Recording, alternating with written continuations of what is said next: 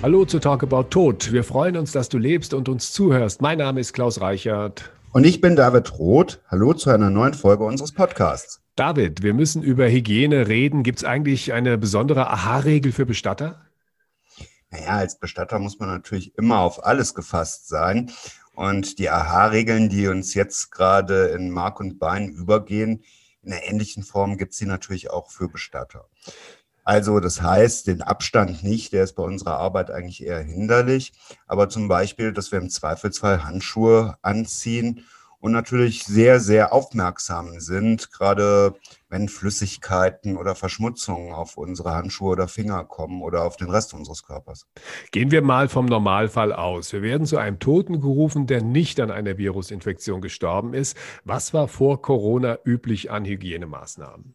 Wenn wir zu jemandem nach Hause kommen, das ist jetzt eigentlich auch nicht groß anders, dann, ja, wenn ich mir so vorstelle, ich stehe gerade vor der Tür, dann begrüßen wir natürlich die Angehörigen, sprechen mit denen ein wenig über die Situation und fragen sie dann, ob wir zu ihrem Verstorbenen gehen dürfen. Und dann gehen wir mit den Angehörigen zu dem Verstorbenen, schauen uns alles genau an, überlegen uns, wie wir den jetzt am besten zu uns ins Auto und ins Haus bekommen, bereiten alles vor, gehen mit den Angehörigen wieder dann mit unseren Materialien in den Raum und dann können die entscheiden, ob sie dabei sein möchten oder nicht. Und dann ziehen wir uns langsam unsere Handschuhe an, bereiten meistens so ein großes Leinentuch vor, mit dem wir den Verstorbenen umlagern und dann ganz behutsam auf die Bahre oder in den Sarg heben. Und dann gehen wir langsam aus dem Haus heraus. Die Angehörigen gehen meistens mit, verschließen den Wagen und fahren wieder zu uns. Du sagtest eben mit unseren Materialien. Was für Materialien habt ihr denn dabei, wenn ihr zu einem Toten geht? Also auf unseren Wagen ist meistens so ein kleines Köfferchen für alle Eventualitäten. Es kann ja zum Beispiel sein, dass dort noch nässende Wunden oder ähnliches sind. Es kann auch sein, dass wir eine Windel benötigen oder ähnliches für den Verstorbenen. Alles das, damit wir zum Beispiel auch, wenn jetzt jemand gestürzt ist oder so etwas, dass wir zum Beispiel den Ort, wo wir hinkommen, auch wieder reinigen können. Gibt es Fälle, wo Bestatter sich an einem Toten was eingefangen haben? Also 2016, da gab es einen sehr prominenten Fall in der Nähe von Frankfurt. Da hat ein Bestatter einen Verstorbenen aus der Uniklinik Köln nach dorthin überführt und versorgt. Und der Verstorbene, der hatte das Lassa-Fieber. Das war ein amerikanischer Staatsbürger, der im Togo gewesen war und sich das dort zugezogen hat. Das war wohl auch schon bekannt, aber es ist leider trotzdem, trotz aller Vorsichtsmaßnahmen, zu einer Infektion gekommen. Wie groß ist denn heute für euch die Gefahr, euch an einem Toten mit Corona anzustecken im Vergleich zu anderen Infektionskrankheiten? Ich meine, sterben ja nach wie vor auch Leute zum Beispiel an Krankenhauskeimen oder auch an AIDS. Was ist gefährlicher für euch?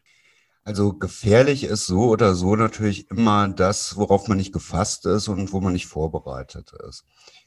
Und Deshalb ist es auch ganz wichtig, dass die Ärzte, die den Tod feststellen, halt auf dem Totenschein auch Vorsichtsmaßnahmen aufschreiben. Wenn jemand Corona hat, dann sollen wir auf jeden Fall nach Aussage des RKI mindestens eine FFP2-Maske tragen. Wir tragen meistens dazu noch ein Visier, dann natürlich medizinische undurchlässige Handschuhe, dann eine Art Overall aus dem medizinischen Bereich, der auch keine Flüssigkeiten durchlässt und damit ist eigentlich dann auch schon ganz vieles geschehen. In den meisten Fällen ähm, sorgen die Krankenhäuser auch schon vor, indem derjenige in einer Unfallhülle, sagen wir, manche würden Bodybag dazu sagen, gelagert wird. Und in diesem ja, Bodybag wird er erstmal in den Sarg gelegt, der im Fall von Corona am besten eine glatte Oberfläche, also lackiert hat, so dass wir, nachdem er dann in dem Sarg drin liegt, ja, auch die Außenflächen desinfizieren können und dann ohne Schutzmaßnahmen weitermachen können und wieder in den Wagen steigen können.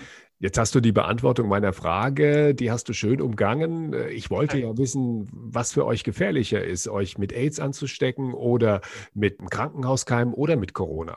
Also das ist natürlich alles gefährlich und man muss sich der Auswirkungen bewusst sein. Wenn ich erstmal aus irgendeinem Grund zum Beispiel, wenn ein Verstorbener noch Infusionen oder Kanülen im Körper hat, ich die rausziehe und ich mich damit steche und derjenige AIDS hatte, dann glaube ich, ist das wirklich ein langwieriges, schwieriges Thema, auch wenn man da heute viel tun kann.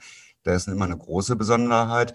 Bei Krankenhauskeimen ist es so, da kann auch schnell was passieren. Dann tragen wir in der Regel auch noch Schutzbrillen und achten dann einfach auch noch mehr, als wie wir das sonst tun, auf die Hygiene.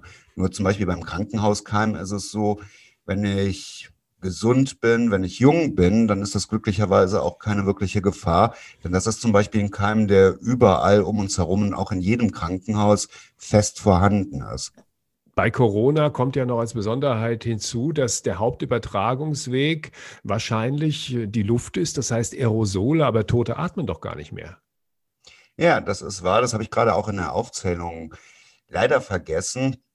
Wenn der Verstorbene an einer Krankheit leidet oder infiziert ist mit etwas, was sich über die Luft verbreitet, dann ist natürlich auch angeraten, dass er zum Beispiel ein Tuch, das mit Desinfektionsflüssigkeit getränkt ist, über dem Gesicht hat. Oder wenn wir dann zum Beispiel jemanden waschen und einbetten, dass wir die Körperöffnung im Gesicht, also die Nasenlöcher und den Mund, auch meistens mit in Desinfektionsflüssigkeit getauchten Wattebällchen oder Tüchern erstmal verschließen, die dann nachher fürs Abschiednehmen natürlich wieder entfernt werden. Aber du hast von den Bodybags gesprochen. Werden die Toten mittlerweile auch in diesen Bodybags beigesetzt? Das kann vorkommen. Also wenn der Bestatter den Verstorbenen direkt aus dem Krankenhaus auf den Friedhof bringt oder ins Krematorium, dann ist es mittlerweile sogar erlaubt, den Verstorbenen in diesem Bodybag im Sarg beizusetzen. Was wir natürlich ein bisschen schwierig finden, gerade weil dieser Punkt des Abschiednehmens für viele Menschen wichtig ist. Und wir entfernen den meistens am Anfang und brauchen den dann auch nicht mehr. Wobei in anderen Bereichen, zum Beispiel, wenn jemand ganz alleine verstirbt und erst sehr spät, so nach ein, zwei, drei Wochen gefunden wird, und in einem sehr fortgeschrittenen Zustand der Verwesung ist, dann ist es oftmals so, dass da leider gar keine Alternative wirklich zu besteht und man vielleicht nur Kleidung wirklich noch mit in den Sarg geben kann. Du hast davon gesprochen, dass es auch Vorsichtsmaßnahmen gibt, die im Haus stattfinden, wenn der Tote jetzt zu uns gebracht wird. Wie sieht es da aus? Wie schützt ihr euch da vor Ansteckung? Also einmal natürlich muss uns das Risiko bewusst sein, dass da ist. Ne? Auch mit den Aerosolen. Also wir haben eine sehr hohe Hygiene bei uns im Haus. Täglich werden auch die Einrichtungen, wo die Verstorbenen sind und gegebenenfalls auch nach der Nutzung gewaschen und desinfiziert. Wir haben jetzt zum Beispiel die Kühlräume, in denen die Verstorbenen gelagert werden. Da ist nochmal ein großer Warnhinweis drauf, dass wir uns einfach sehr bewusst sind, wie wir uns verhalten, dass wir ja, so eigentlich wie alle momentan in unserer Gesellschaft natürlich Kontakte minimieren, dass wir nicht mehr Pausen miteinander machen, dass möglichst wenige Leute im Haus sind, dass wir schauen, welche Tätigkeiten man auch außerhalb machen kann. Einige Sachen lassen sich bei einem Bestatter ja auch sogar als Homeoffice machen.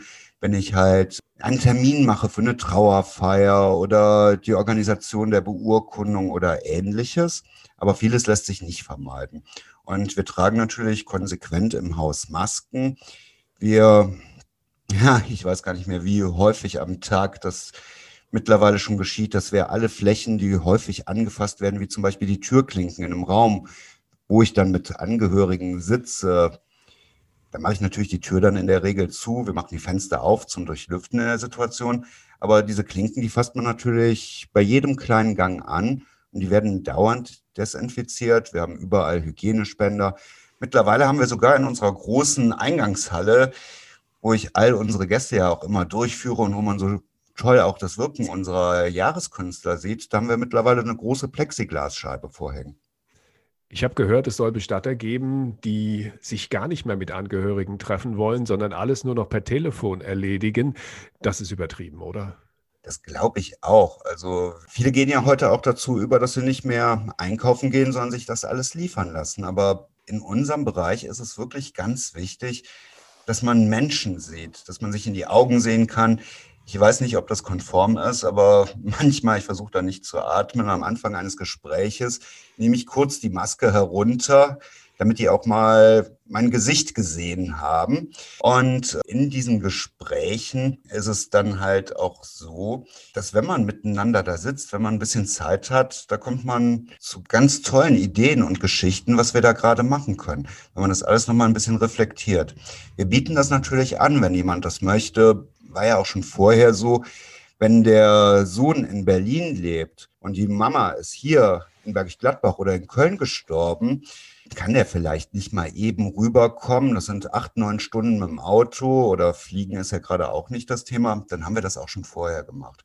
Und wir nutzen natürlich auch all die modernen Medien, die wir da haben. Heute ist jeder von uns darin geübt, vier, fünf verschiedene Videochat-Programme zu bedienen oder auf dem Computer vorinstalliert zu haben. Das geht auch. Aber zumindest bis zu vier Personen von unserer Seite aus glauben wir, kann man vertreten in einem Gespräch, wenn einfach Abstände, Masken, Lüftung und ähnliches da sind. Und je nachdem, wenn der Wunsch einfach groß ist, dass wir nach Hause kommen zu einer Familie, dass wir zu ihren vertrauten Räumen kommen, wo sie alles haben und sich wohlfühlen, dann machen wir das auch. Aber wir sind natürlich vorsichtig. Jetzt habt ihr das Vorgespräch geführt und die Leute wollen den Toten noch einmal sehen. Ist das möglich, auch wenn er an Corona verstorben ist? Das ist absolut gar kein Problem. Er muss halt vorher hygienisch versorgt werden, was ausdrücklich bei uns kein Nähen oder keine Einbalsamierung vorsieht. Aber wir waschen jemanden, wir pflegen die Haut, wir desinfizieren alles. Außerhalb des Sarges ist alles rein, so dass er genau wie alle anderen auch offen bei uns sein kann. Und dann sagt auch das RKI, dass zumindest eine kontaktlose Abschiednahme möglich ist. Nur wenn ich mir so vorstelle, da liegt jetzt mein Papa, und der wäre in dieser Zeit verstorben. Und wir haben wirklich auch erst beim Abschied nehmen, obwohl wir Bestatter sind, gemerkt, wie viel Zeit wir dafür benötigen. Was für ein tolles Geschenk das war, dass wir das auch 13 Tage da machen konnten. Und wenn ich dann das Bedürfnis habe, um das zu begreifen, ihn mal zu berühren, zu spüren, dass er halt etwas kälter ist, dann glaube ich, ist es auch unter Corona, wenn ich mir einfach ganz bewusst bin, was ich da tue, möglich, dass ich ihn mal berühren kann. Und wenn es nur an, am Handrücken ist, dass ich spüre, dass der da ein bisschen kälter ist, dann kann man das machen. Und dann kann ich da auch eine gute Zeit aushalten. Wie ist es mit Trauerfeiern? Auch da gibt es natürlich Einschränkungen. Es können nicht mehr so viele Leute kommen. Wie organisieren wir das? Also wir schauen erstmal, welche Bedürfnisse da sind. Ich muss auch sagen, am Anfang hieß es ja engster Familienkreis. Das ist gerade nicht mehr so. Zum Beispiel bei einer Beerdigung auf dem Friedhof darf eine unbegrenzte Anzahl an Teilnehmern hinkommen. Dann können zwar nicht alle in die Kapelle, aber man kann ja auf dem Vorplatz durch Beschallung der Trauerfeier folgen. Man kann dann bummelig so ein bisschen hinterhergehen, um auch das Prozessionsverbot zu vermeiden. Da muss ich mal schauen. Für manche Leute ist es tatsächlich in der jetzigen Situation vielleicht manchmal auch sogar entlastend, dass sie nicht groß auf Gäste achten müssen, sondern dass sie diesen Moment für sich alleine haben. Nur bei ganz vielen ist natürlich weiterhin das Bedürfnis da, dass enge Freunde kommen und ähnliches. Und dann bestehen halt schon öfters Einschränkungen. Je nach Ort, wo ich da bin, darf dann halt nur eine gewisse Anzahl an Personen mit in die Kapelle, mit in die Kirche, an diese Orte. Aber das kann man alles organisieren. Und dank der modernen Technik gibt es ja auch viele weitere Wege, wo man auch denjenigen, die vielleicht ungern in dieser Situation unter Menschen gehen, in denen man eine Möglichkeit gibt, das aufzuzeichnen. Sehr einfach, das kann jedes Handy. Da gibt es auch viele Stative für oder ähnliches. Oder ich sogar etwas wie so eine Videokonferenz daraus machen kann. Gegebenenfalls, das ist natürlich auch neu, wenn der Pfarrer spricht, spricht ja sonst keiner, dass da irgendwie ein Kanal ist, dass jemand während dieser Trauerfeier etwas zurückspiegeln kann. Ne? Gerade Trauer braucht Gemeinschaft. Das ist im Moment nur eingeschränkt möglich. Das heißt, wir warten auch sehnlichst darauf, dass sich die Situation wieder normalisiert. Ja, das ist unsere Hoffnung. Und ja, ich glaube einfach momentan merken wir ja eigentlich alles das, was uns vorher gar nicht so bewusst war, wie wichtig uns Gemeinschaft, wie wichtig uns Nähe ist, wie wichtig uns rausgehen oder diese Unbefangenheit ist. Und ich kann wirklich nur daraus hoffen, dass wir über diesen Verlust wirklich wieder auch wissen, was unsere Lebendigkeit einfach ausmacht. Ähnlich wie wir das ja eigentlich auch bei uns tagtäglich als Bestatter sehen, die wir mit Tod zu tun haben und wo wir wissen, wie kostbar Leben ist und was für Leben vielleicht wirklich bedeutet. Wenn dir diese Folge gefallen hat, lass gerne ein paar Likes da und abonniere uns. Wenn du Fragen hast, dann schick sie uns über die Facebook-Seite des Bestattungshauses Pützroth oder über info@pütz-roth.de. Weitere Informationen findest du unter www.pütz-roth.de. Dankeschön, David. Ja, Dankeschön, Klaus und ihr da draußen. Lasst es euch gut gehen, bleibt gesund und bis auf hoffentlich bald wieder.